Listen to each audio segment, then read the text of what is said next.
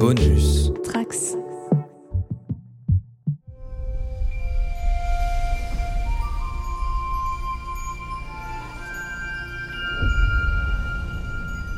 Bonjour à tous les trekkers et trekkies de toutes sortes, je suis le commandeur Guigui et je suis ravi de vous accueillir à bord de la station du Cadran Pop, le podcast sur Star Trek écoutable dans toute la galaxie et sur toutes vos applications de podcast via le flux du coin pop.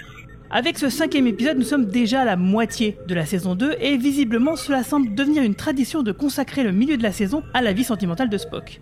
Pourtant, Star Trek a longtemps été un métissage très réussi d'histoires basées sur les personnages et sur l'aventure avec un grand A. Alors, est-ce que comme avec Spock dans cet épisode, les scénarios ont perdu ce métissage? C'est ce dont on va parler pendant une heure. Engage. Mr. Spock, what's happened to me? You were in a shuttle accident. Seems to have made you human. What the?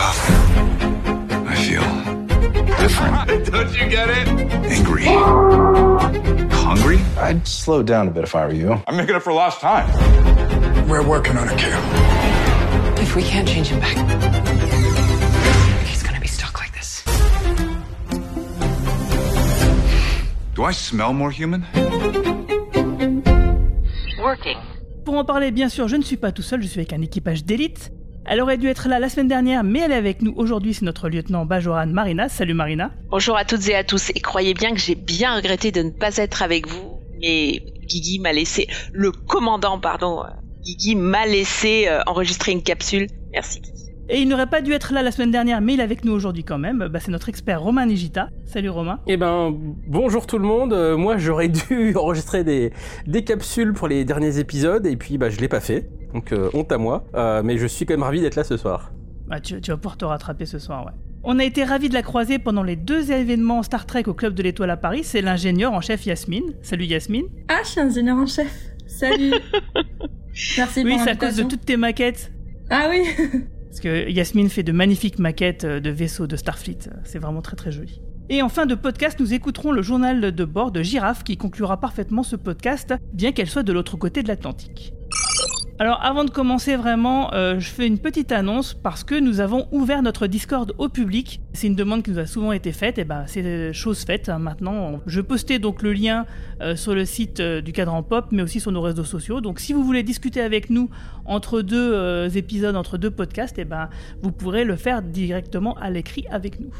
Et venez nombreux, on n'est pas méchants. On est sympa. On aime les cookies. D'ailleurs, Yasmine nous, a rejoint euh, sur le Discord et, et Yasmine, justement, bah, du coup, je vais me tourner vers toi pour que tu nous expliques un peu qui tu es. On t'a déjà entendu sur le podcast de l'épisode 2 de la saison 2, mais on voulait savoir quel est ton premier contact avec Star Trek. Ok, la question que j'ai mis plusieurs semaines à réfléchir et à travailler et pour laquelle je n'ai pas de réponse.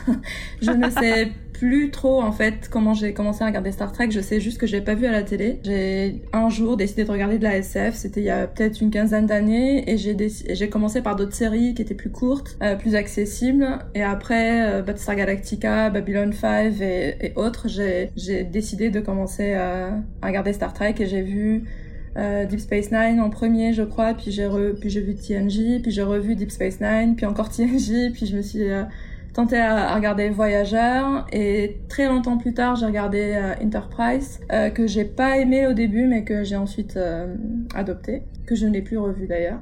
Voilà, depuis j'aime j'aime Star Trek, j'ai vu les nouvelles séries, Discovery m'a un peu perdu à la troisième saison.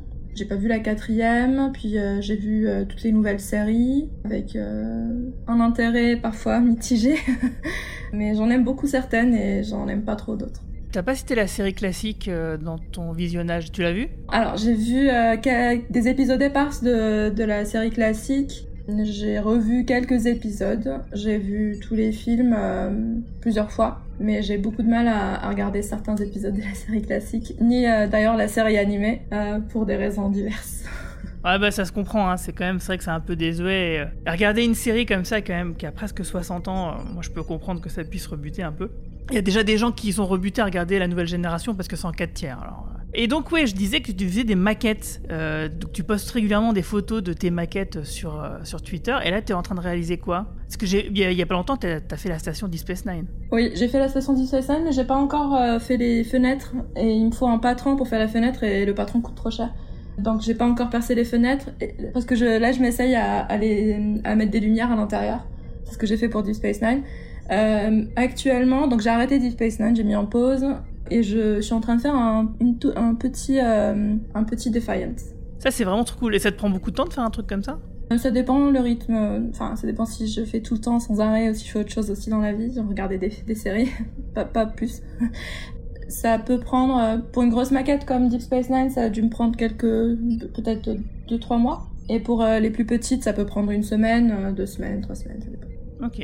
Bon, bah, en tout cas, ouais, bravo. hein. Moi, je trouve que c'est vraiment très, très, très joli. J'aurais pas la patience de faire des trucs comme ça. Je, je vais être honnête. hein. Idem. Bravo. Alors, avant de parler de l'épisode 5, on va revenir un petit peu sur l'épisode 4 hein, de la semaine dernière. Parce que euh, sur la question de la mémoire qu'on se posait euh, la semaine dernière, justement, il y a Céline qui est psy euh, qui a répondu euh, ceci sur notre Twitter. Elle nous a dit, elle nous a répondu donc ceci. Quelques réflexions basées sur mes souvenirs de neuropsy, à savoir qu'en premier lieu, on ne parle pas d'instinct ou de connaissances instinctives pour l'humain, mais de réflexes, comme la respiration par exemple puis d'acquisitions qui s'ancrent dans la mémoire dite procédurale, comme l'apprentissage de la langue ou de la lecture, ou encore de la conduite. Euh, c'est pour ça que dans la plupart des amnésies faisant suite à un trauma, les gens perdent la mémoire épisodique, c'est-à-dire des épisodes de leur vie, mais pas leurs réflexes ou leur mémoire procédurale. De fait, que Ortegas euh, se rappelle in fine comment piloter l'Enterprise n'est pas aberrant en soi, en revanche, le fait d'oublier comment lire, c'est cliniquement un peu plus improbable. Même dans les pathologies dégénératives comme Alzheimer, donc on en parlait justement la semaine dernière, les, les patients perdent la mémoire selon la loi de Ribot, c'est-à-dire les plus récemment acquis d'abord, puis le plus ancien. Et dans le cas de l'épisode de la semaine dernière de Strange New Worlds, on a affaire donc à une sorte de refoulement qui a induit plus qu'une réelle amnésie, donc peut-être que Romain euh, Brami avait un peu raison euh, quand il disait qu'il parlait de brouillard. Euh, D'où le que les émotions restent accessibles, mais pas les épisodes reliés. Yasmine, toi, tu lui avais justement posé la question suivante quel effet ça aurait sur le développement des personnes qui ont connu que ça, c'est-à-dire un refoulement constant depuis la naissance? Est-ce que ça peut donner des individus fonctionnels? Elle t'avait répondu euh, ça donnerait probablement des êtres désaffectés, potentiellement psychotiques. En revanche, un retour du refoulé massif, comme semble le vivre le vieux à la fin de l'épisode, bah, ça donnerait probablement autre chose que le menton simplement qui tremble. Voilà, moi je trouve ça assez sympa parce que c'est une question qu'on se posait justement la semaine dernière de savoir euh, à, à quoi ça pourrait ressembler, est-ce que c'était euh, crédible ou pas. Bon bah je pense que malgré euh, quelques petits écueils à droite à gauche, l'ensemble a l'air de tenir plutôt la route. Je sais pas ce que vous en pensez. Ouais, j'ai eu beaucoup de mal avec euh, l'épisode de, la- semaine dernière et j'ai beaucoup de mal avec euh, cette nouvelle saison de Strange New World et j'ai beaucoup de mal avec la série Strange New World globalement. Je suis peut-être une mauvaise invitée aujourd'hui. Ouais, je sais pas, c'est pas très cohérent. Le, côté science-fictionnel ne tient pas beaucoup, le côté pseudo-scientifique ne tient pas beaucoup. Il pète pas beaucoup de temps à nous l'expliquer, donc euh, on est un peu mis tout en fait accompli et on suit comme ça des, je sais pas, des trucs pas logiques, illogical comme diraient euh, les Vulcains. Je sais pas. Bah moi autant j'aime bien Strange World et globalement j'aime bien cette saison, par contre j'ai pas du tout aimé cet épisode 4 parce que non seulement moi le côté scientifique euh, tient, tient pas debout, mais je trouve que surtout l'épisode était pas intéressant, pas bien écrit. Bon il perd la mémoire, on sait pas trop pourquoi, on sait pas trop comment, on s'en fout. On a une grosse bagarre et puis voilà, ça se limite un peu à ça. Ce qui est vraiment dommage c'est qu'on a eu un épisode dans la première saison de Prodigy avec quasiment le même point de départ, c'est-à-dire une planète sur laquelle on laisse traîner euh, des éléments euh, et même un, homme d'équipage de Starfleet qui fait que ça va un peu contaminer la culture de la planète. Et dans l'épisode de Prodigy, c'était beaucoup plus, beaucoup plus creusé, beaucoup plus amusant, beaucoup plus original, euh, puisque les habitants de la planète finissaient par carrément créer une espèce de civilisation basée sur ce qu'ils avaient compris de Starfleet, avec même en faisant une pièce de théâtre, etc. C'était beaucoup plus rigolo. Là, c'était vraiment, ça ressemblait à un mauvais épisode de la série originale. Certes, on a un point de départ qui fait un peu truc old school, un peu comme l'épisode de cette semaine d'ailleurs, et pourquoi pas. Mais là, le traitement était vraiment très mal écrit. Moi, c'est ça qui ne m'a pas du tout intéressé dans cet épisode euh, numéro 4. Ok. Eh ben, si vous voulez savoir ce que nous on en a pensé, je vous renvoie au podcast de la semaine dernière.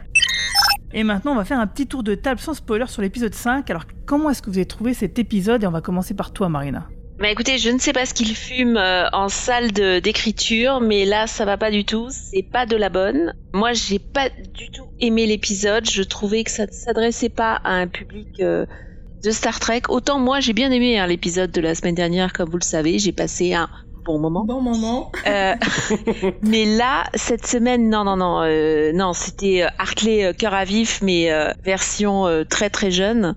Je peux citer plein, plein de références. Alors là, Guigui, je suis venue avec mon sac de références en disant que l'épisode me rappelle tel épisode, tel épisode, tel épisode, mais jamais la comparaison ne va dans le sens euh, de Strange New Worlds. Autant j'adhère, je suis fan, je... c'est pour ça que j'ai bien aimé l'épisode Old School de la semaine dernière. Mais là, non, ça va pas, ça s'adresse pas à moi. C'est euh, là le public, il est clairement trop jeune. euh, voilà, c'est mon humble avis. Et, et toi, Romain, alors, épisode Eh ben, je me 5? sens très seul parce que moi, pour de bon, cette fois-ci, j'ai passé un bon moment. Euh, Ah. Moi, j'ai vu cet épisode bah, comme étant une comédie légère. Pour moi, c'est une comédie de boulevard, mais euh, qui, est, qui est très réussie. Certes, là aussi, le point de départ scientifiquement ne tient pas debout. On est totalement d'accord, mais il y a au moins deux épisodes euh, dans la franchise Star Trek qui ont eu un peu un point de départ similaire, qui tenaient pas debout non plus, mais qui, là, pour de bon, étaient très ratés. Euh, je les, euh, on les citera certainement plus tard dans, dans la zone spoiler. Euh, mais donc, c'est pas la première fois que qu'un épisode de Star Trek utilise ce point de départ. C'est pas la première fois qu'un épisode de Star Trek joue la carte de la comédie à 100%. On a déjà vu ça plein de fois. Et surtout, bah, c'est une- un espèce de miroir de l'épisode de la saison 1 euh, dans laquelle on était également centré sur Spock et sa vie amoureuse. Moi, dans la saison 1, l'épisode en question, qui lui aussi avait un point de départ, qui rappelait d'autres épisodes, je l'avais trouvé euh, complètement raté. Et là, par contre, j'ai trouvé ça bien plus réussi. Moi, je me suis pas ennuyé, à part comme d'habitude, les dix premières minutes, parce que c'est méditant à démarrer, mais ça, c'est un peu mon cheval de bataille cette saison. Je trouve que les épisodes sont trop longs, bref, je vais pas revenir dessus. Mais sinon, bah, moi, voilà, moi, c'est mon épisode où j'ai passé un bon moment. Donc, je suis peut-être euh, de la génération cœurs à vif, je sais pas. Oh, moi aussi, j'ai regardé l'article Ravi, c'était vachement bien. Et toi, Yasmine? Euh, je n'avais pas aimé l'épisode. Je me suis pas ennuyée parce que j'étais très énervée par le propos de l'épisode, par le propos politique de l'épisode. Je l'ai pas trouvé très drôle. euh, Peut-être quelques moments, mais c'est plus, euh, je pense, grâce à comment c'était joué ou à des moments un peu, un peu comiques, mais qui n'avaient pas lien du tout avec euh, le reste euh, du sujet de l'épisode, quoi. Mais euh, voilà, je, je sais pas quoi en dire de plus, si ce n'est sans spoiler, je veux dire. J'ai envie de rajouter que les Vulcains sont devenus les Ferengi de Strange New Worlds. C'est un peu violent, mais euh, c'est pas faux. C'est violent, part. mais c'est pas faux, c'est pas faux. Alors moi, euh, ce qui me concerne, euh, tu te disais Romain, effectivement, euh, c'est un peu la suite de l'épisode 5 de la saison 1, et c'est vrai. Euh, mais justement, moi j'avais trouvé ça très bien qu'il fasse un épisode un peu marrant comme ça dans la saison 1. Mais voilà, parce que c'était un. Et si ça commence à devenir une tradition, je pense que ça va vraiment me saouler, hein, que tous les épisodes 5, c'est une comédie euh, sur les histoires euh, sentimentales de Spock, ça va vraiment me saouler. Et puis bah celui-ci, contrairement à celui de la saison 1, moi il m'a pas fait rire du tout. Comme dit Yasmine, il y a des moments qui sont marrants, mais c'est parce que les acteurs sont vraiment géniaux, ils donnent vraiment tout, quoi. Mais rien dans les situations, ni dans les dialogues, n'est vraiment hilarant, euh, ni très frais. Enfin, moi, ça m'a vraiment euh, un peu ennuyé, quoi, euh, vraiment là-dessus. Et, moi, je vois l'épisode vraiment comme un, terrain de jeu pour Ethan Peck. comme si la production s'était dit allez on va lui donner un épisode comme il fait Spock il est tout le temps obligé de se retenir bah, on va donner un épisode où l'acteur il va pouvoir rigoler s'énerver faire absolument n'importe quoi pour se faire plaisir peut-être un peu comme une soupape un peu pour comme Brent Spiner ça lui arrivait souvent d'avoir des épisodes comme ça où par un, un retournement scé- scénaristique on pouvait faire euh, des trucs que Data ne pouvait pas faire euh, en temps normal bon bah là ils l'ont fait de la manière je trouve la, la moins subtile qui soit quoi et c'est donc sur ces mots un peu durs qu'on va rentrer dans la zone spoiler Red alert! Il semblerait que je sois coincé dans cet état. Pour l'instant, nous cherchons un remède. Et comment vous vous sentez, monsieur Spock? Je ressens de la colère et de l'impuissance et de l'agacement et aussi une drôle de sensation de faim. C'est normal chez les humains? Oui, la faim affecte l'humeur. On va vous donner à manger. Je vous suis très reconnaissant de vouloir m'aider. Non, je suis sérieux, vous êtes très gentil. Il faut qu'on parle de vos obligations sur Vulcain. J'avais complètement oublié depuis l'accident. Je ne vois pas comment je pourrais assister à mon dîner de fiançailles dans mon état. La mère de ma fiancée, elle me déteste. Est-ce que je se sens comme un humain J'ai pris la liberté de parler à T'Pring et votre famille. Vous leur avez dit quoi, capitaine? Parce que si la mère de T'Pring apprend que je suis devenu humain, ça va carrément tourner à la catastrophe Oh. Oh. Je leur ai seulement expliqué que vous aviez eu un accident et que vous vous remettiez à bord. Elles ont conclu qu'il était logique de repousser le dîner. Warning. Donc, euh, l'épisode 5, Charade en VO ou Mascarade en version française, écrit par Catherine Lynn et Henri Alonso Meyer et réalisé par Jordan Canning. Donc, on va voir un accident de navette euh, qui va conduire à ce que euh, Spock va devenir humain. Euh, à cause d'une race extraterrestre chelou. Et ça le rend complètement euh, paniqué parce que il a un dîner de fiançailles ultra important avec Tipring et, euh, bah, sa belle famille. Alors l'épisode il commence sympathiquement avec les journaux de bord de Chapelle puis de, Spock. Ça j'ai trouvé vachement bien d'ailleurs. Chapelle essaie de décrocher un stage à l'Académie des sciences de Vulcain. Alors on voit tout le monde rigoler, prendre du bon temps. Pike essaye même d'apprendre à cuisiner à Spock, hein, qui a un peu le nez bouché parce que c'est un Vulcain donc il peut rien sentir. Tout simplement parce que le vaisseau, bah, il a une petite mission avant de se rendre sur Vulcain, donc tout va bien. Mais alors bon, alors je sais pas si vous vous souvenez, euh, quand on se plaignait de ne pas avoir des tranches de vie quotidiennes de l'équipage sur Discovery, parce que ça nous permettait pas de nous attacher au personnage, bah, je, trouve que ici finalement, on est dans l'excès inverse. La série tourne trop autour des personnages, hein, il n'y a plus vraiment d'aventure. euh, et puis euh, c'est un peu chiant quoi. Parce que enfin moi je regarde pas Star Trek que pour ça quoi. Alors j'aime vraiment beaucoup les personnages. Donc du coup le point positif c'est qu'effectivement on est attaché aux personnages et au casting. Parce que le casting il est vraiment il donne tout euh, tout ce qu'il a. Mais euh, voilà quoi. C'est là je suis vraiment encore dans l'attente de grandes aventures de de mondes nouveaux étranges à découvrir. Ouais, et moi je pense que Pike, il a autre chose à faire que cuisiner. J'ai trouvé ça rigolo, j'ai esquissé un sourire quand il cuisine, ou quand il explique la cuisine à Spock, mais sérieusement, il a autre chose à faire. Enfin, il a des choses à gérer, il a des dossiers très chiants à traiter, il a des, euh, des je sais pas, des dossiers diplomatiques ou des, euh, des traités à, à compiler, à signer, mais là ça va pas quoi, c'est... euh, il y a du temps libre quand même il a le droit Non, non, non, non, libre. non, c'est un capitaine déjà, il a foutu en l'air son... On a eu, on a toujours vu ça dans les autres séries Star Trek, le capitaine qui a du, qui a du temps libre. euh. Là j'ai l'impression qu'il a que ça quoi, à part euh, au début quand il, il va, il va sauver Ona. dans euh, tous les épisodes. C'est Ouais, vrai que c'est ça, ça. fait beaucoup. Cisco, on le voyait cuisiner une fois ou deux par saison. Euh, Là, lui, c'est tous les épisodes. C'est ça. Cisco, t'avais l'impression qu'il gérait quand même euh, les Cardassiens, les Bajoriens, le, le, le trou de verre, les querelles sur Deep Space Nine. C'était le diplomate, le guerrier, le. Il faisait tout Cisco. Hein. C'était le, prof... le, le- l'ambassadeur des prophètes, euh, voilà, l'émissaire, pardon. Là, ce qui m'énerve, c'est qu'il ne fait que ça. Ça m'a fait rigoler les interactions avec le, avec le père de Tiprine. C'était, c'était rigolo, mais pas les étapes. euh. voilà, mais Ouais. mais mais mais c'est tout. Et, et j'ai bien aimé. Alors, j'ai bien aimé les journaux de bord, c'est vrai. Mais ça dure quoi? Deux minutes? Et après, alors il y a une scène que j'ai bien aimée, c'est la scène du réveil. Et en fait, je me suis dit, qu'est-ce qui lui manque? Qu'est-ce qui lui manque? Il lui manque un bras, il lui manque un pied. euh, on lui a greffé, euh, ils ont ils ont greffé euh, Cha- Chapelle euh, sur Spock et vice versa. Non, il est devenu humain. Enfin, c'était c'était super. Alors que on a eu quand même la dernière scène de The Cage où on t'explique que bah, les, races extraterrestres connaissent pas les humains, ils, ont- ils ont réassemblé un corps euh, comme ça à l'aveuglette et euh, ils ont mis le bras à la place du pied et voilà. T'as l'épisode où euh, Worf euh, est handicapé et face au risque de d'être invalide. T'as des vrais moments de choc. Là, il se réveille, il est humain. Mais où est le choc? Il est à moitié humain. Enfin, c'est pas comme si, euh, euh, enfin, ça, m'aurait plus intéressé pour le coup qu'il se réveille complètement vulcain. Enfin, là, pour le coup, euh, oui, c'était son rêve.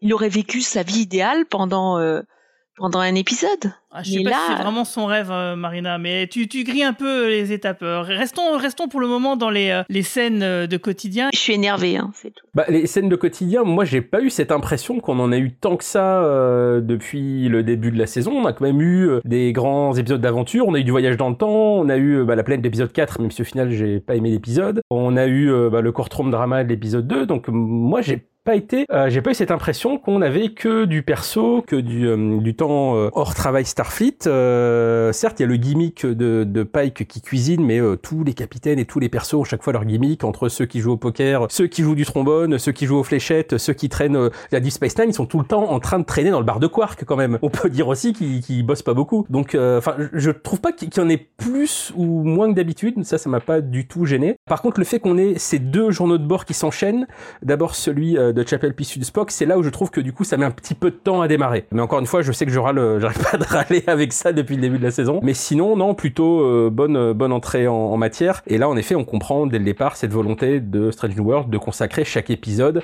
à travers une intrigue de science-fiction, mais de consacrer chaque, épisode à un personnage différent. Donc, je trouve ça plutôt plutôt malin. Les scènes de début, pourquoi Enfin, à l'échelle de l'épisode, qui j'ai trouvé était assez pourri très vite, les cinq premières minutes peut-être euh, m'ont plutôt plu. Euh, surtout que j'avais déjà, j'avais regardé, enfin j'avais vu les images, euh, j'avais déjà le pitch, je savais ce qui allait se passer dans l'épisode et, et j'avais déjà un peu peur de ce qu'ils allaient en faire. Mais quand j'ai vu les, le début, j'étais là, ah j'étais, euh, je sais pas, j'étais rassurée. Je me suis dit ah pourquoi pas, peut-être ça va être bien, mais mais après c'est pas bien.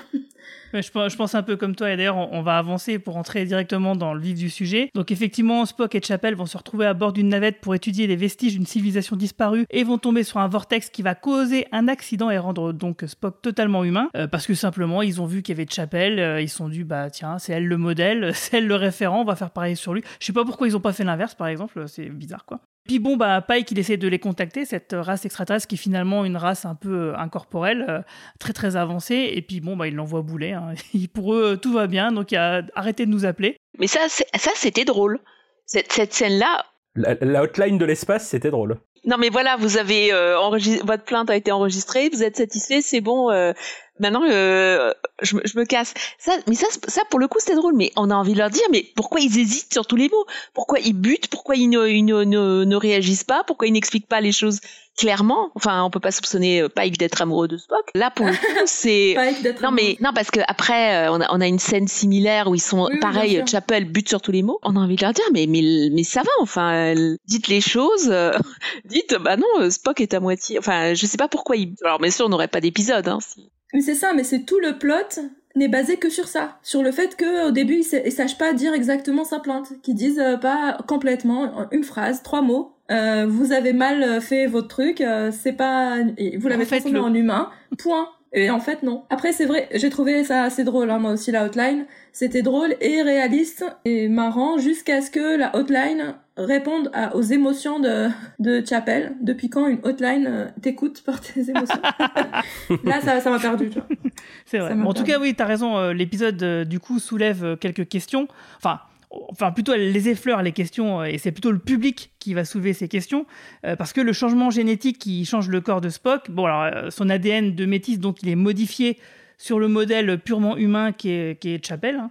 Euh, du coup, bah, son corps change et ses organes aussi, euh, ce qui fatalement, on peut se dire, influe sur son comportement. Spock est toujours lui-même intègre, loyal, il a ses valeurs, ses souvenirs, etc. Mais la modification qui a été faite sur lui, bah, elle change pas sa personne, mais ses humeurs et donc une partie de son comportement, euh, ce qui est un peu différent. Et c'est bien ce qu'on voit ici hein, dans l'épisode, mais comme je disais, ce qui arrive lui influe forcément sur son comportement, et comme on n'est pas tous égaux par exemple, dans la douleur ou même le, plaisir, par exemple, on n'a pas tous les mêmes productions d'hormones euh, qui semblent être dictées en partie, euh, du moins, par la génétique. D'ailleurs, actuellement, il y a certains scientifiques qui semblent aussi penser que la communauté microbienne euh, qui est abritée dans notre intestin détermine aussi en partie notre humeur et nos comportements, hein, par exemple. Donc, si on transforme un, un Spock complètement en humain, bah forcément, on influe euh, sur lui, sur son comportement. Mais il y a un souci quand même dans cet épisode, c'est que cette histoire euh, ne va pas du tout là pour explorer ce sujet précis, qui est un sujet vraiment purement de SF, mais elle va adosser ça à la thématique du métissage, ce qui en soi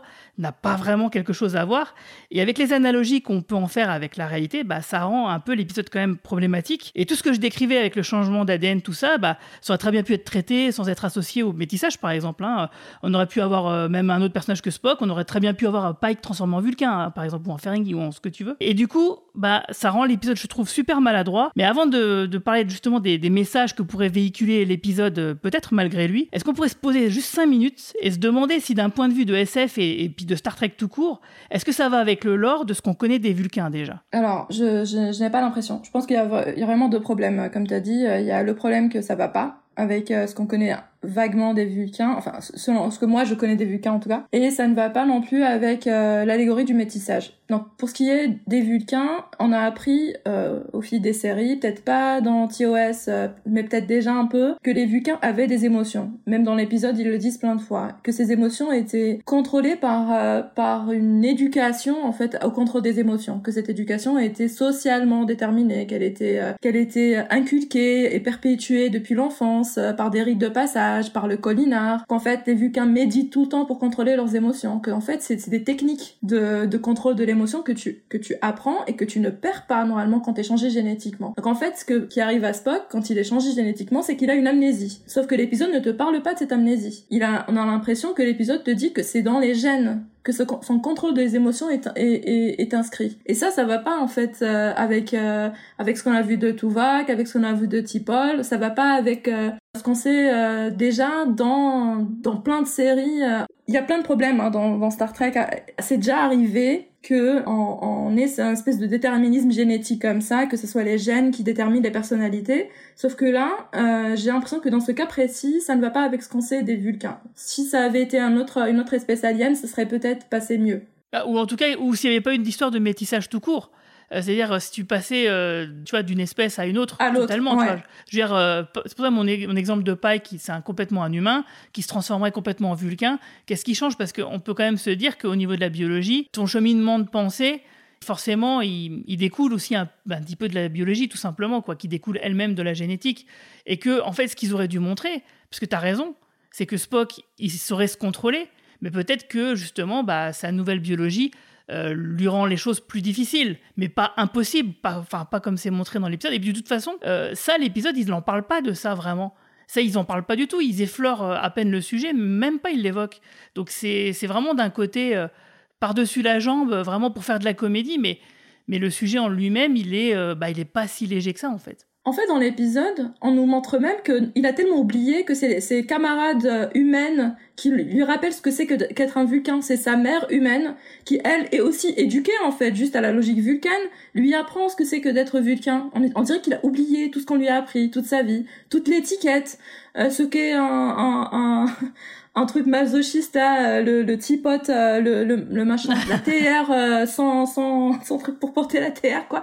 La TR qui te crame les mains il a oublié qu'elle existait en fait. Et, euh, et ce côté amnésique, on nous l'explique pas. On a l'impression que ça, ça devrait être euh, compris par le fait qu'il ait perdu ses gènes euh, vulcains. Ça a pas Ouais, de alors sens. que pas du tout. encore- Ouais, ça n'a pas de sens, ouais, je suis d'accord. Je pense pas que ça soit ça. euh, j'ai, vu l'épisode deux fois, du coup. Euh, déjà, le, le, alors certes, c'est tout ça est effleuré. Ils vont jamais dans le fond des choses, mais ils parlent un peu des histoires d'hormones, notamment quand il a la discussion avec euh, avec euh, Lan, euh, où il- clairement il y a le côté, bah, euh, je reviens un peu à puberté comme un ado euh, parce que j'ai mes hormones qui, qui bouillonnent en moi. Euh, donc c'est quand même un petit peu évoqué le fait que sa physiologie 100% humaine influe sur son sa capacité à contrôler ses émotions. Donc c'est pas forcément qu'il a oublié comment faire, mais c'est que ses hormones peut-être sont un peu plus puissantes. Et après sur le rituel de, des fiançailles, j'ai pas l'impression que ça soit un oubli. C'est juste qu'il découvre ce rituel. Il s'était pas forcément intéressé jusqu'à présent parce que lui il est, il est plus dans son côté. euh, je m'intéresse à Starfleet euh, plus qu'à ce rituel-là, ce qui prouve aussi que justement son euh, ses fiançailles euh, sont un peu euh, euh, vouées à l'échec puisque tout ça l'intéresse pas vraiment. Donc j'ai pas l'impression qu'il y ait une histoire d'oubli. Euh, et après le, fait que sa mère soit capable de lui expliquer, c'est parce que elle elle a toujours dû se conformer à comment dire à, ce contrôle des émotions de manière euh, beaucoup plus consciente que lui qui était aidé en partie par sa physiologie euh, enfin, en tout cas par ses histoires d'hormones. Donc je pense que elle elle était plus consciente de ça que lui Ce que tu dis, ça a du sens, mais le problème, c'est que l'épisode jamais ne nous le montre en train d'essayer de se contrôler et de de de pas y arriver, tu vois, de faire simplement une méditation ou un truc euh, comme Tuvok le faisait dans Voyager avec d'autres, ou même T'Pol qui apprend à, à, à Trip de le faire. Enfin bref. Mais et en plus de ça, tu me parles de, de la scène de, de, de Lan justement sur les hormones, euh, d'où euh, c'est Lan, donc la, la chef de la sécurité, qui pose ce diagnostic. C'est quand même bizarre. C'est juste pour pouvoir faire la, la blague du style pour dire voilà qu'il est gêné parce qu'il la trouve charmante. C'est sûr que la même scène avec le docteur Mbenga aurait eu une autre saveur. Là, t'as Euh, probablement mais, raison, Mais quand même, c'est pas logique, quoi. Je suis désolé, ça, ça, pour moi, ça marche pas. C'est, c'est elle qui, est, qui, qui donne, qui décrète ça, mais en fait, on n'en sait rien. Et puis en fait, ça se base, ça se base aussi sur une vision de la biologie de- et même des émotions humaines ou même euh, du comportement humain qui serait purement génétique et purement hormonal. Et on pense qu'en fait, quand t'es quand t'es un humain adolescent, tu vas parler à ta mère euh, comme Kermit l'a fait, c'est-à-dire euh, comme un comme un jeune de 12 ans des années 2000 et pas comme un adolescent du 18e siècle, pas comme un adolescent euh, Ouais, c'est euh, vrai, pas non européen, comme euh, enfin en fait l'adolescence est, est aussi absolument culturelle, elle n'est pas que euh, hormonale, elle n'est pas que euh, biologique et on la vit très différemment les uns des autres selon où on est né et comment on a, on a été éduqué et pourtant euh, là il réagit comme un américain de- des années 2000. En fait, moi ça me va pas du tout euh, cette, cette façon aussi de se dire parce qu'il a des hormones, c'est pas des hormones qui arrivent à un homme adulte, enfin un homme, un vulcain humain adulte, c'est des euh, c'est c'est un moment qui, enfin c'est des hormones qui arrivent et on dirait que c'est un c'est un enfant ou un, un préado euh, qui a jamais et qui s'est jamais posé des questions sur euh, le contrôle de ses émotions. Si jamais on- moi j'avais vu pour moi ce qui aurait été plus ré- réaliste, réaliste entre guillemets, c'est-à-dire dans la logique euh, vulcaine, dans la logique de ce qu'on connaît des Vulcains plutôt. Le mot logique n'est peut-être pas bien bienvenu dans ce- cette phrase, mais peu importe. C'est que quand il devient humain, avec ses connaissances de ce que c'est que le contrôle vulcain, il devrait être très très facilement contrôler ses hormones d'adolescent en fait. Et euh, il devrait être même plus plus facile de, pour lui de contrôler ses hormones, ses émotions humaines que ses émotions vulcaines, parce que on apprend aussi que les émotions vulcaines seraient beaucoup plus euh, puissantes que les Oui, émotions en humaines. plus, oui. Qui Donc, peut le plus, si peut le as- moins, donc euh, oui, c'est pas logique. ça. Si tu arrives à contrôler des émotions fougueuses, hein, tu peux quand même contrôler des émotions adolescentes. Et donc, l'épisode serait euh, pas très drôle, hein. Mais il serait là, ouais, bah c'est le même, ce serait le même. Ce serait, serait exactement le même. Peut-être qu'il aurait pu jouer euh, le Spock euh, un peu plus, euh, enfin très très impassible. Il aurait pu jouer le Spock impassible pendant un épisode et ça aurait été drôle. Puis il serait revenu à son Spock euh, d'Ethan Peck plus tard. Mais n'oublions pas que dans la série originale, il y a un épisode qui s'appelle All Our Yesterdays, où en fait Spock revient à une, à- dans un passé où les Vulcains ont des émotions et euh, il découvre les émotions, il découvre l'amour physique avec une humaine. Bon, j'imagine qu'il y a un reboot ou un reset euh, avec Strange New Worlds, mais euh, vu qu'il s'en souvient pas et que il expérimente euh, l'amour charnel. euh, Attends, de quel épisode tu parles? Bah tu sais l'é- l'épisode de la saison 3 où euh, c'est l'épisode où euh, en fait euh, Spock, McCoy et Kirk vont dans le de- sur une planète qui va qui va bientôt exploser. Et en fait il y a il ne reste plus qu'un bibliothécaire qui a envoyé tous les habitants dans le passé de la de la planète. Et euh, donc Kirk est envoyé à une époque et McCoy et Spock passent la euh, sont envoyés à une époque dans un lointain passé où les Vulcains ont des émotions. Donc, et ils rencontrent une humaine qui leur, ex- enfin une, une habitante de la planète, pardon, qui leur Ah, explique oui, c'est que l'avant- Attends, c'est Oui, l'avant-dernier oui. série, épisode. celui-là. oui, Oh Lord Yesterdays. Ah. Et en fait, donc là, Spock est revenu à une époque où les Vulcains ont des émotions. Et au fur et à mesure de l'épisode, il apprend. Et l'épisode est terrible parce que il ressent, il, il ressent de l'attraction pour la femme. Il a des, rela- des relations avec elle, ils échangent et tout. Et en fait, euh, ils reviennent dans le présent. Et Spock, donc, bah, donc cette femme euh, est restée dans le dans le passé parce qu'elle ne peut pas passer cette porte. Il faut juste passer la porte comme McCoy et Spock l'ont passé ensemble. Bah, ils sont obligés de repartir ensemble et de la laisser dans le passé. Donc McCoy se tourne vers Spock à la fin et lui dit mais mais est-ce que vous ne ressentez rien? Est-ce que vous n'êtes pas triste? Et tout ça Et là Spock dit non, elle est morte il y a très longtemps. euh, voilà, je n'ai aucune raison d'être triste. Et là pour le coup le traitement est, est magnifique. Il y a un autre épisode de Deep Space Nine. Pour le coup, je vous ai dit hein, que j'avais plein de citations euh, dans ma Ouais, besace. j'ai- de raccrocher le wagon avec. euh, Mais c'est, c'est-à-dire qu'il a, ça, ça se passe dans le futur de Spock, mais Oui, à aucun moment, il, à un moment, à aucun moment, il ne dit, ah, mais j'ai déjà ressenti ça, j'ai ressenti ces émotions. Là, il passe par le même type d'émotion, mais à aucun moment, euh, il ressemble à un ado. Euh, et les Vulcains sont à une époque où ils n'ont pas supprimé ces- leurs émotions et ressentent des choses. Donc, euh, c'est, c'est un peu comme des, comme des humains finalement.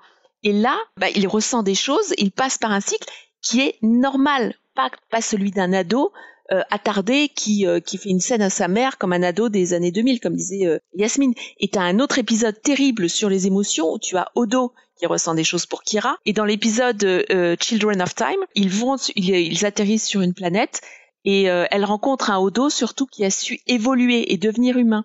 Ah oui, c'est l'épisode. Oui, oui, c'est un épisode. Children un- of une Time. Version, voilà, c'est une, une version euh, future de lui en fait. Voilà, et en fait, futur. il a su évoluer, avoir des émotions, et pareil, aucun moment il n'y a une infantilisation des émotions. Et en fait, euh, Kira découvre les sentiments d'Odo, et à la fin, Kira rencontre le vrai, enfin, l'Odo de son époque, et René Auberjonois est extraordinaire comme acteur, parce que comme Spock, il arrive à fermer son visage et à dire euh, non, ce n'était pas moi, non, euh, ce, ce, ce ne sont pas mes émotions, non, euh, voilà.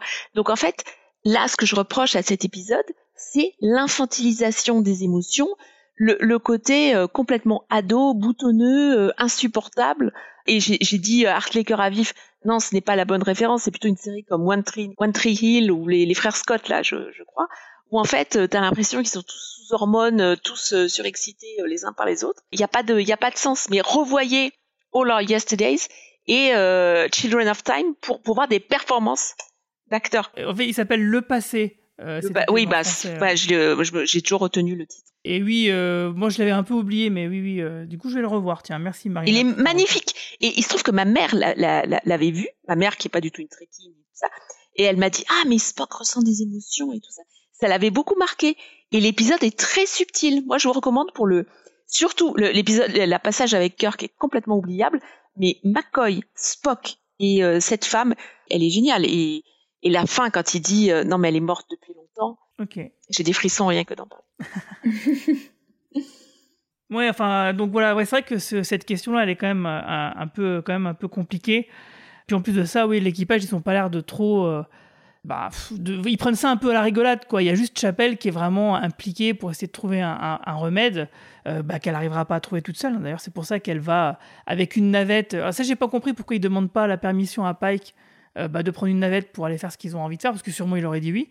Donc elle part avec Ortegas et aura retrouvé, donc euh, reparler à ces fameuses entités là qui ont modifié Spock pour leur demander euh, bah, de l'aide pour qu'ils puissent inverser le processus. Et pendant ce temps-là, bon bah pas, Spock déguisé en Vulcain, donc parce qu'il a, il a des oreilles humaines, donc on lui pose des fausses oreilles, ils font ce vrai, cette espèce de, dîner de fiançailles avec la belle famille, avec le trope euh, vraiment tout pourri que moi je n'ai jamais supporté, euh, même dans les années 90, de la belle-mère euh, saoulante, quoi, et puis le, beau-père relou. enfin, le beau-père Il est drôle, il est drôle, ouais. moi, ça me Fait pas, ça me fait pas trop rire. Hein. le beau-père est, est, plus humain que, que Spock, j'ai envie de dire, que humain Spock, quoi. Il fait, il fait des blagues, il rigole, il Enfin, tu le vois, on, dirait qu'il est, qu'il est là comme un comic euh, relief, comme un Ferengi euh, de, de, TNG, je dirais même. Euh... Il y a un côté, en fait, euh, Jacques Chirac qui se fait engueuler par Bernadette Chirac. Mais totalement.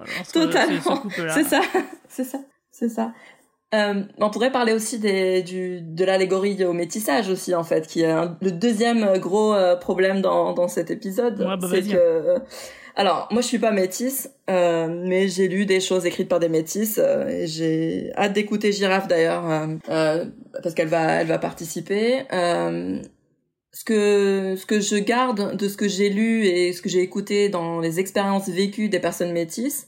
Bon, moi, je suis racisée, mais je suis pas métisse. Hein. Donc, c'est que les personnes métisses, notamment les personnes métisses blancs slash racisées, quoi, partie blanche, partie racisée euh, comme partie de la famille, comme euh, comme les personnes adoptées internationales en transracial où la personne adoptée est racisée et les parents sont, sont des adoptants blancs. En fait, euh, dans leurs expériences, il y a jamais, c'est pas un assemblage de deux moitiés. Il n'y a pas un phénomène de deux trucs à 50-50 qui se rejoignent et il y a un tiraillement dans leur vie entre deux, deux trucs qui les tirent d'un côté et de l'autre.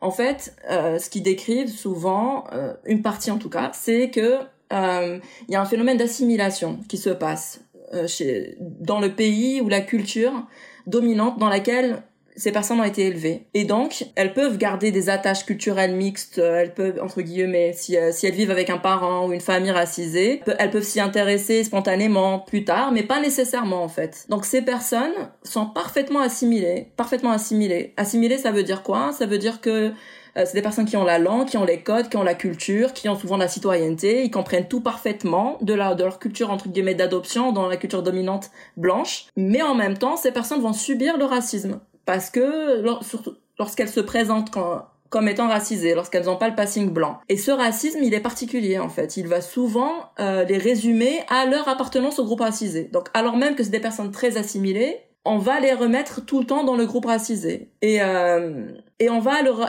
rappeler à leur biologie, on va leur, leur envoyer à leur race. Et c'est un discours raciste en fait.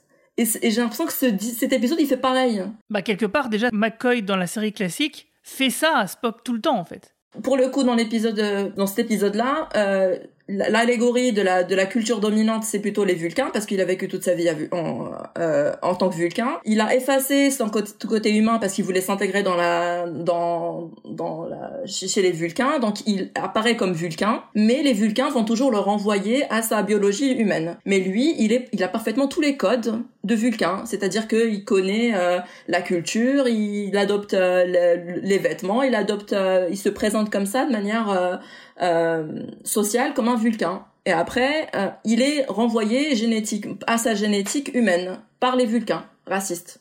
Donc c'est plutôt là l'allégorie du métissage. Et puis quand il va dans chez les humains, ben, les humains ne voient de, lui que son côté euh, vulcain et pas le côté humain. Donc et, et en fait, là ce que fait cet épisode, c'est qu'il nous dit que euh, un métis c'est pas euh, c'est pas cette expérience là donc c'est une méconnaissance de cette expérience là qui est peut-être pas euh, tout, le temps là qui est peut-être pas obligatoire chez tous les métis mais néanmoins qui est assez dominante en tout cas dans les discours des métis. Et, et cet épisode ce qu'il nous dit c'est qu'en fait non c'est pas comme ça c'est deux moitiés.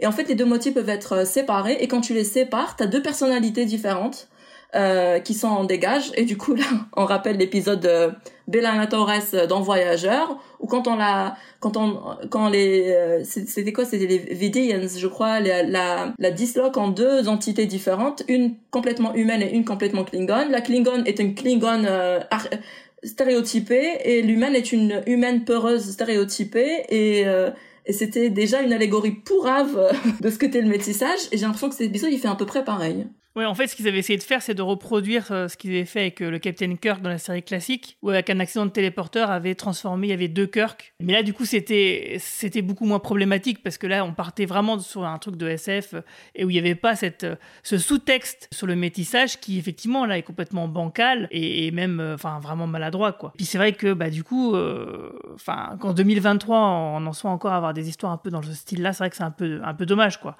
Ils auraient pu aller plus loin. Je veux dire, il y avait moyen de faire autre chose, de traiter cette façon-là. Mais en fait, encore une fois, qu'est-ce qu'ils voulaient, qu'est-ce qui les a motivés à la base? Je reviens sur, mon idée de faire plaisir à Ethan Peck. C'est, ils ont fait ça, quoi, pour avoir, pour qu'Ethan Peck il puisse rigoler, il puisse être en colère, euh, taper des pieds, enfin faire euh, tout un tas de trucs euh, différents, enfin montrer un éventail d'émotions complètement exacerbées mais pas vraiment de parler euh, bah, de qu'est-ce que c'est que la, qu'est-ce que c'est qu'un être, euh, comment comment il peut évoluer dans une société ou ce genre de choses. Ils ne sont pas du tout posés ce genre de questions-là.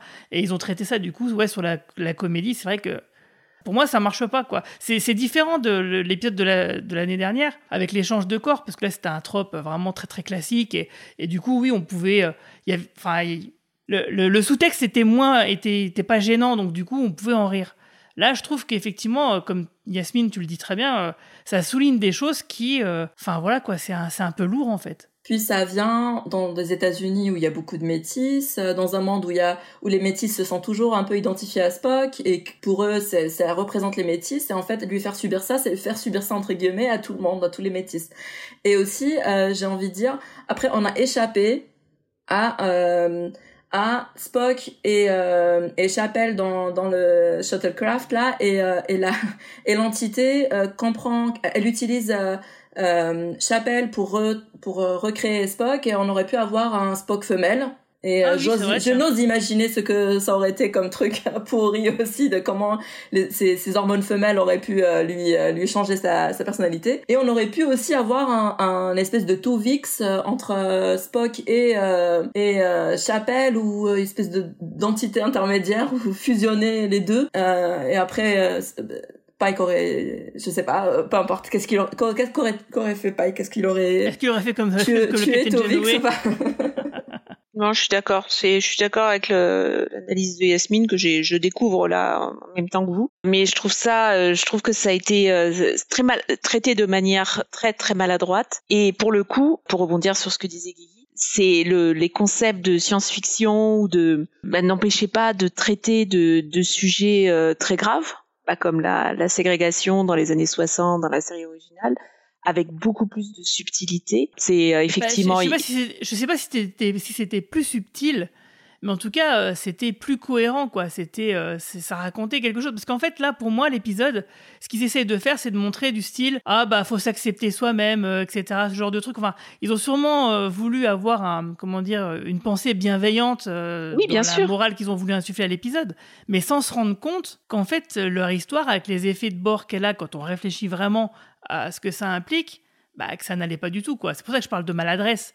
Euh, à mon avis, ils n'ont pas du tout pensé à ça, c'est bien le problème. Non, mais surtout, c'est fait de manière totalement immature. C'est euh, enfin juste diviser et dire bah voilà il y a un côté humain qui est comme ça et les les Vulcains sont comme ça. Puis c'est pareil dans Voyager, ils ont fait pareil avec Belana. C'était pas non plus euh, des épisodes mémorables alors que là tu parlais ah bah, de du, de l'accident de téléporteur de de Kirk. Bah, pour le coup, dans la série originale, oui, c'est les années 60, mais euh, c'était fait de manière bien plus subtile. Bah, disons que ça avait, euh, c'était, euh, c'était assez intéressant. Enfin, c'est déjà, c'était il y a 60 ans presque, donc du coup, tu pouvais accepter que voilà, les mecs, ils inventent, ils disent un peu n'importe quoi sur, sur la science. Mais voilà, ça, ça racontait quelque chose du capitaine Kirk qui était pas du tout gênante, quoi. Alors que là, bon, c'est comme Yasmine l'a fait la démonstration, c'est qu'il y a vraiment, et que Gira va sûrement le faire aussi. Voilà, c'est, ça tombe à côté, quoi. Ça, ça manque le, point le plus important et, et ils auraient pu faire autrement, euh, vraiment autrement. Euh, euh, et si vous voulez faire une comédie et faire en sorte, parce que la, finalité aussi de l'épisode, c'est que, bah, que Spock et Chapel, ils se pécho, quoi. Tout ça pour ça, enfin, c'est vraiment, tu parlais d'articles à vif, moi je, parlais d'une absence d'aventure avec un grand A. oui, effectivement, il y a eu quelques trucs dans cette saison déjà, Romain les évoquait tout à l'heure, mais là quand même, on a quand même l'impression que ça avance pas, quoi. Ça fait du surplace et c'est des personnages et, l'enjeu, bah, c'est qu'ils se bécotent à la fin. Ouais, mais on le voit, on le voit venir. C'est pas fait de manière subtile. Oui, mais je veux dire, est-ce que tu étais obligé de faire tout un épisode euh, dont, dont, la finalité serait ça. Je veux dire, en général, quand tu avais un couple qui se mettait ensemble, c'était pas la finalité, tu vois.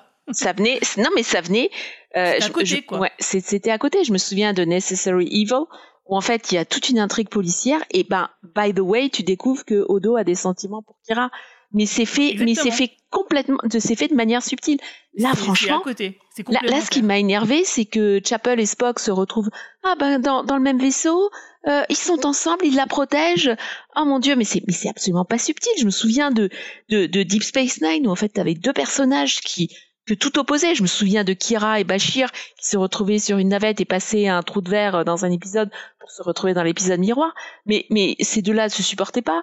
Euh, ils se retrouvent dans l'épisode miroir. Enfin, ça, venait, si, tu veux, les, les, les, pas les couples, mais je veux dire les, les personnages qui se retrouvaient dans certains épisodes étaient complètement improbables. Donc ça créait des tensions, ça créait quelque chose. Là, on le voit à 20 000 qu'il va se passer un truc. Non, puis, non, mais surtout, euh, et puis un des trucs, c'est que les créatures, à la fin, les extraterrestres, enfin, elles doivent faire avouer à Chapel qu'elle est amoureuse de Spock ou je sais pas quoi. Euh, et genre, parce que Spock, il l'a, il l'a protégée, mais je veux dire, il l'aurait fait avec n'importe qui, en fait, la protéger. Et puis elle, son boulot, c'est elle est infirmière, c'est un ami, donc euh, pourquoi il faut, il faut vraiment avoir euh, Kené pour pouvoir euh, prétendre à sauver une personne? Enfin, je veux dire, sinon tu sauves personne. Hein.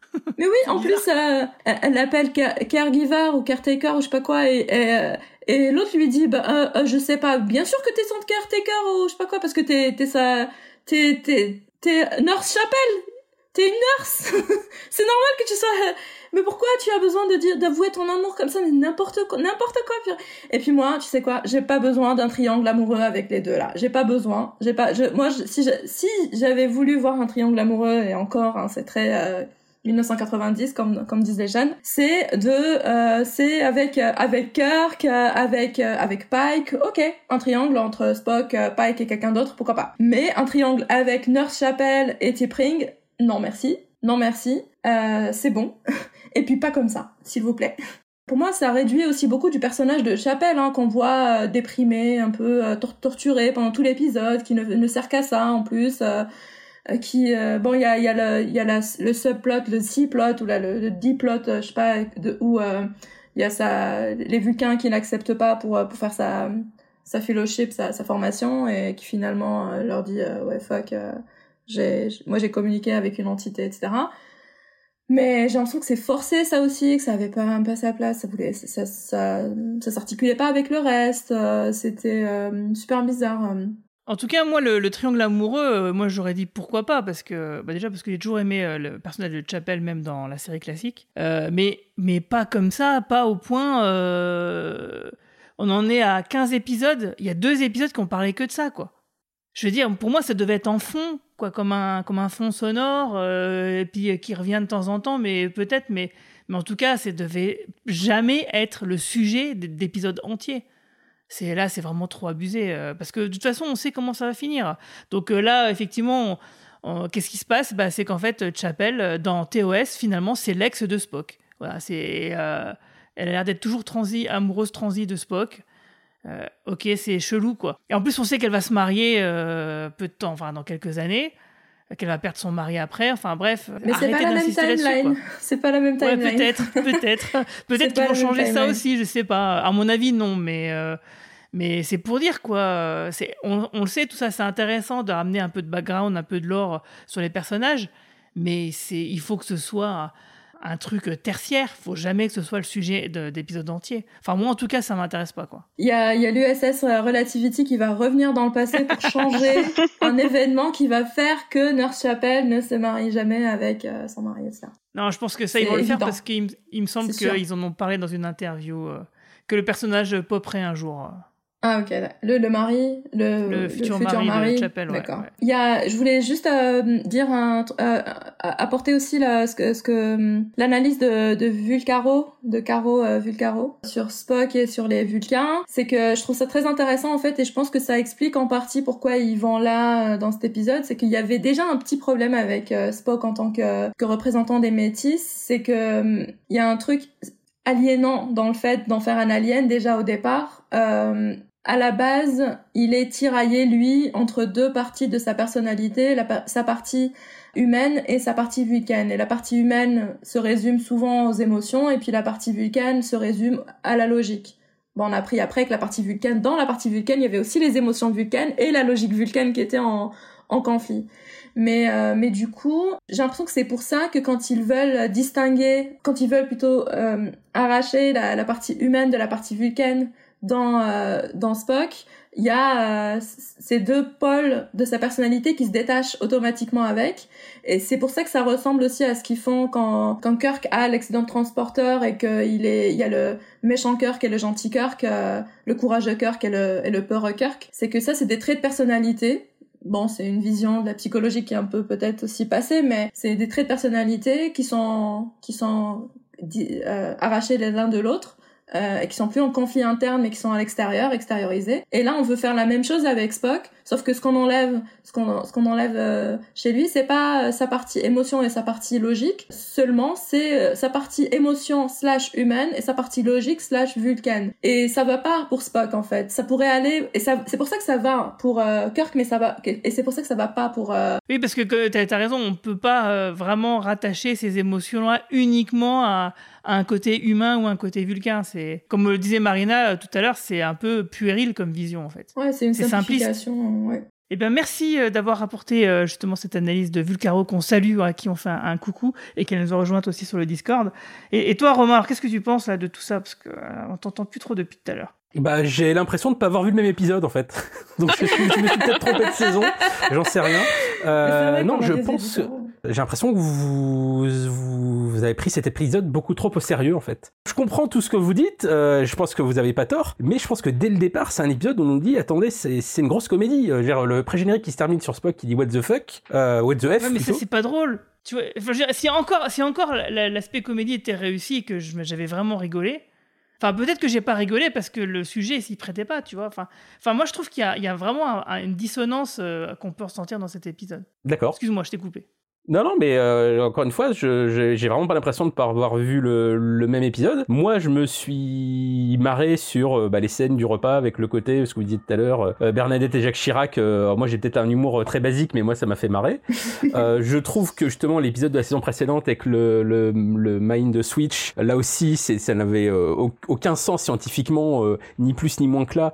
Et par contre, je trouvais ça beaucoup moins moins réussi. Je trouve que ça racontait beaucoup moins de choses justement sur Spock après tout ce que vous avez pointé sur Spock, euh, sur le fait, est-ce que être tiraillé entre deux cultures, est-ce que c'est représentatif de ce qu'est être métis Là, je pense qu'on pointe les limites d'une franchise qui utilise les mêmes personnages depuis 60 ans. C'est pas forcément cet épisode-là qui est mal écrit, mais c'est juste qu'en effet, on a un personnage qui a été défini il y a 60 ans, qui est écriture il y a 60 ans, et un point de vue d'il y a 60 ans, et qui était malgré tout super novateur et super impertinent à l'époque. Mais en effet, euh, utiliser le même personnage 60 ans plus tard, t'es coincé entre est-ce qu'il faut rester fidèle à ce personnage-là tel qu'il était défini à l'époque, ou est-ce qu'il faut l'écrire avec l'écriture d'aujourd'hui, quitte à se mettre à dos euh, les, les, puristes euh, et les fans originaux? Voilà, là c'est plus une, problématique globale de d'une franchise comme celle-là, avec justement bah, euh, ce que moi je souhaite toujours, c'est-à-dire de dire, bah, quitte à faire des nouvelles séries Star Trek, faisons-le dans le futur de cet univers-là, avec des nouveaux personnages, un truc, un truc nouveau. Mais en effet, tu te prends forcément les pieds dans le tapis quand t'es sur une histoire de préquel.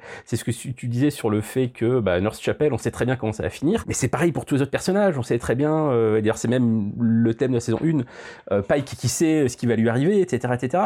Donc là, euh, on retombe sur le souci bah, de, des limites euh, des limites narratives de ce qu'est une préquelle. Donc une fois qu'on qu'on a accepté tout ça, parce que sinon faut pas regarder Strange World hein, si on si on n'accepte pas tous ces défauts inhérents à une telle série, une fois qu'on accepte tout ça et une fois qu'on accepte que, que cet épisode-là va être une farce au sens euh, théâtral du terme, moi j'ai passé un bon moment. Voilà. Et toi, Marina, ta conclusion? Je comprends le point de vue de, de Romain, mais je le partage pas en fait. C'est-à-dire que je voyais bien qu'ils essayaient de faire des mal. comédies.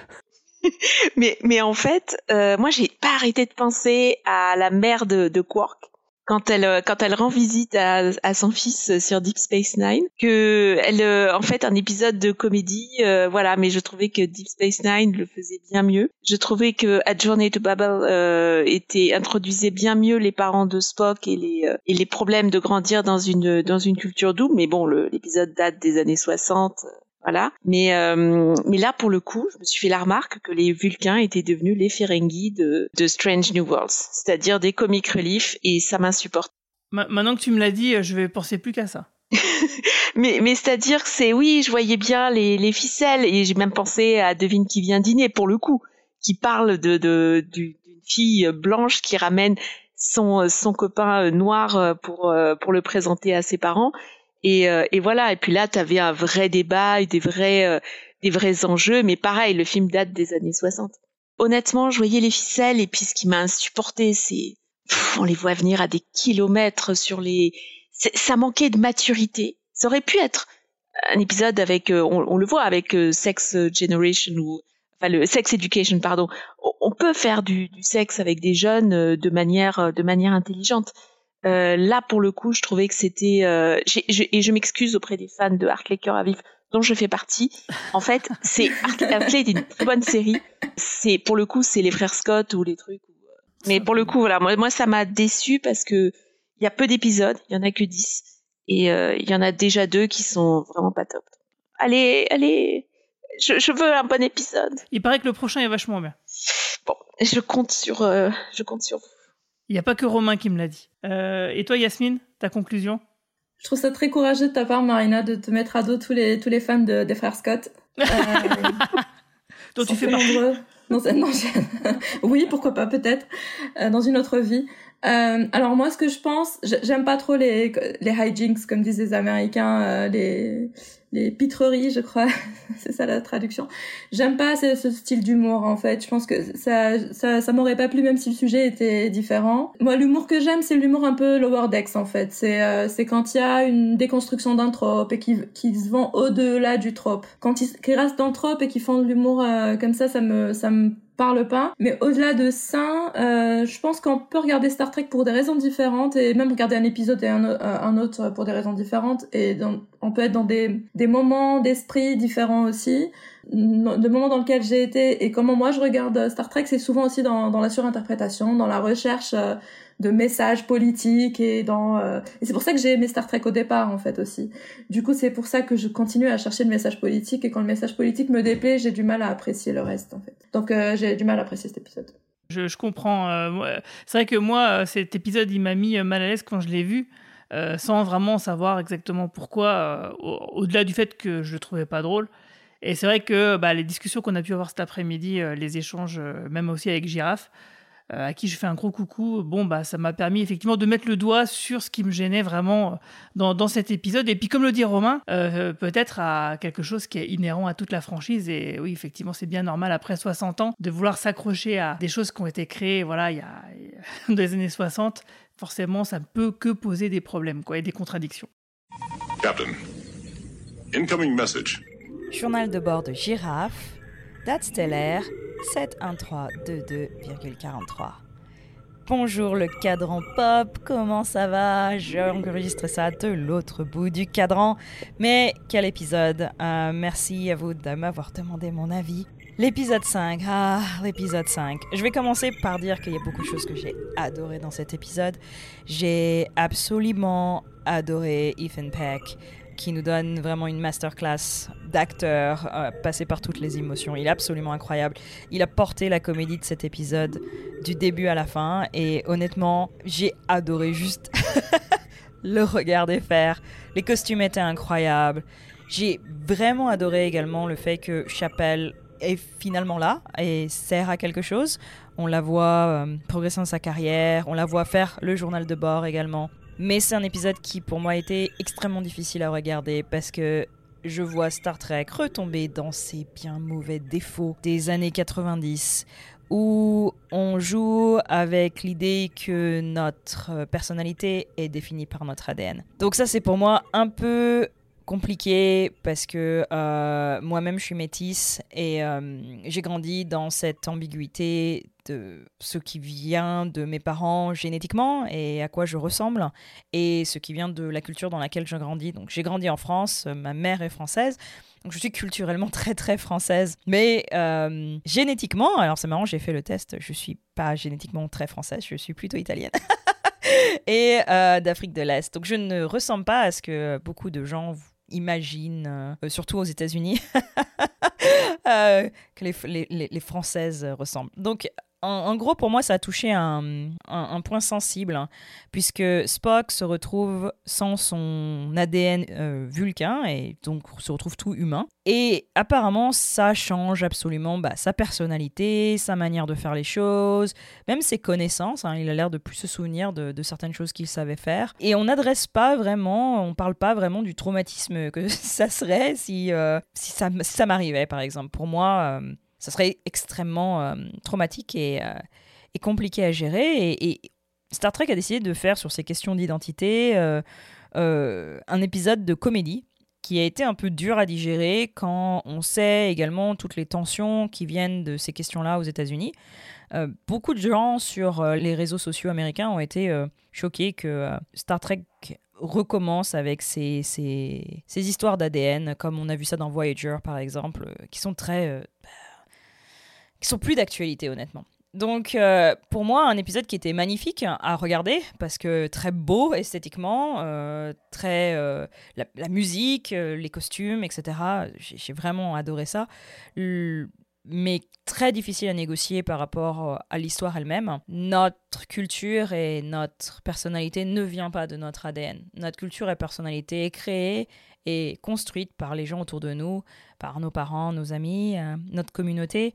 Et il semble que bah, Spock, encore une fois, fasse exception à la règle. Et je pense que c'est vraiment une occasion manquée pour Star Trek qui, qui aurait pu faire mieux, qui aurait pu faire euh, de cet épisode un épisode euh, qui fasse sens pour euh, beaucoup des, de Trekkies qui aiment se questionner par rapport à ces, points-là via ces épisodes. Voilà le cadran pop. Euh, je suis toujours disponible pour en parler plus. je sais que Guigui a eu euh, la malchance de m'envoyer un message euh, sur Twitter et il m'a entendu râler pendant 25 minutes. Mais à bientôt, j'espère. Et vous allez voir, épisode 6. un vrai plaisir. À bientôt. Programme complete. Alors c'est le moment de faire notre petite séquence promo ou roco.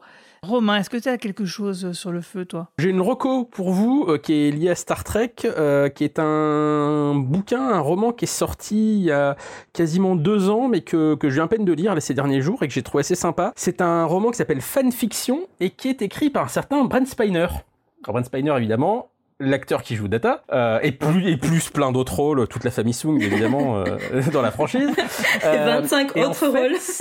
c'est ça. C'est une vraie fausse autobiographie euh, où il raconte sa vie sa carrière et comment se passait le, le tournage de Nouvelle Génération. Euh, mais tout ça dans une intrigue qui est complètement fictive où il y a une histoire de stalker. Il reçoit des colis et des lettres assez bizarres. Il y a le FBI qui est impliqué qui enquête là-dessus. Et mais tout ça à travers tout ça il raconte voilà ça se passe pendant le tournage de la Nouvelle Génération euh, il raconte euh, les fêtes organisées par euh, Gene Roddenberry et sa femme. Il y a l'enterrement de Gene Roddenberry quelques temps plus tard. à un moment, il va voir une jouer, Patrick Stewart euh, qui jouait à l'époque euh, Christmas Carol en seul sur scène. Il raconte l'ambiance euh, bah, sur le tournage avec les autres comédiens, tout ça, et tout ça au milieu euh, de, de cette de cette intrigue euh, complètement fictive. Donc c'est assez sympa, c'est assez surprenant. On découvre pas mal sur sa vie et sur ses débuts, parce qu'il raconte aussi euh, ses débuts de comédien qui galérait à New York. Je sais pas du tout à quoi m'attendre quand j'ai acheté le bouquin et que j'ai commencé à le lire. Donc ça se lit assez vite, hein, c'est une très bonne surprise. Donc voilà, fanfiction, écrit, enfin coécrit plutôt par Brent Spiner, parce qu'il assume le fait qu'il a été aidé par une autre auteure qui s'appelle Jeanne Darst. Voilà, voilà. Ok, bah merci, c'est noté. C'est vrai que c'est intéressant. Et j'espère qu'il y aura une édition française du coup.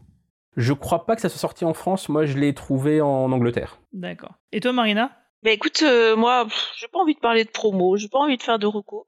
J'ai juste envie de, de crier mon amour à Yasmine, qui a été adorable quand je l'ai rencontrée euh, il y a deux semaines. Elle m'a offert un petit cadeau, euh, voilà, qui fait, qui a des petites attentions euh, pour. euh, donc euh, un grand merci Yasmine, tu as été adorable et merci d'avoir noté que j'étais amoureuse de Lorca. Donc euh, voilà, Enfin, C'est- juste- pas dur à noter, hein, tu le dis un épisode sur deux. Ah bon? Non, J'ai passé un bon moment en regardant cette première saison de, de Discovery. Mais merci beaucoup Yasmine. Je dirai jamais assez. J'adore quand euh, les gens sont gentils, adorables, prévenants, sympathiques. Donc euh, voilà, un grand merci. Ouais. Et toi, Yasmine, du coup, est-ce que... tu veux faire une déclaration à Marina aussi? Oui, Marina, je- tu es très gentille. tu es adorable. Euh, ça, ça me fait super plaisir euh, que ça te fasse plaisir. C'est cool. Euh, j'ai pas de promo. J'ai j'ai revu Babylon 5 récemment. C'est une série incroyable qu'il faut absolument que tout le monde regarde. Euh, tous les fans de Star Trek et même ceux qui aiment pas Star Trek, il faut qu'ils regardent Babylon 5. C'est à des moments c'est très anti-trekien, mais c'est super génial. Regardez Babylon 5. Ouais, c'est, c'est, moi, c'est noté. Un jour, je le ferai, je vous promets. Pas un jour, aujourd'hui. Non, je rigole. ouais, d'abord, d'abord, je fais le montage du podcast. Après, peut-être, je regarderai Babylon 5. Mais en fait, non, parce que euh, demain, il y a saison 2 de Fondation qui commence. Et moi, c'est ça que je vais regarder. Et du coup, bah, c'est ça que je recommande déjà par avance. Parce que je pense que ça, même si c'est peut-être moins bien que la saison 1, ça sera quand même forcément bien. Et bah, du coup, on va s'arrêter là. Euh, merci à toutes et tous de nous avoir suivis. N'oubliez pas que si nos podcasts vous plaisent, merci de mettre 5 jolies étoiles et sympathiques commentaires sur les applications où vous nous écoutez et que vous pouvez nous retrouver sur Discord, Twitter, Facebook et sur notre site podcast.lecadranpop.fr. Allez, salut tout le monde, longue vie et prospérité. Bye bye. Bye bye. À bientôt. Space. The final frontier. These are the voyages of the Starship Enterprise. Its five year mission to explore strange new worlds,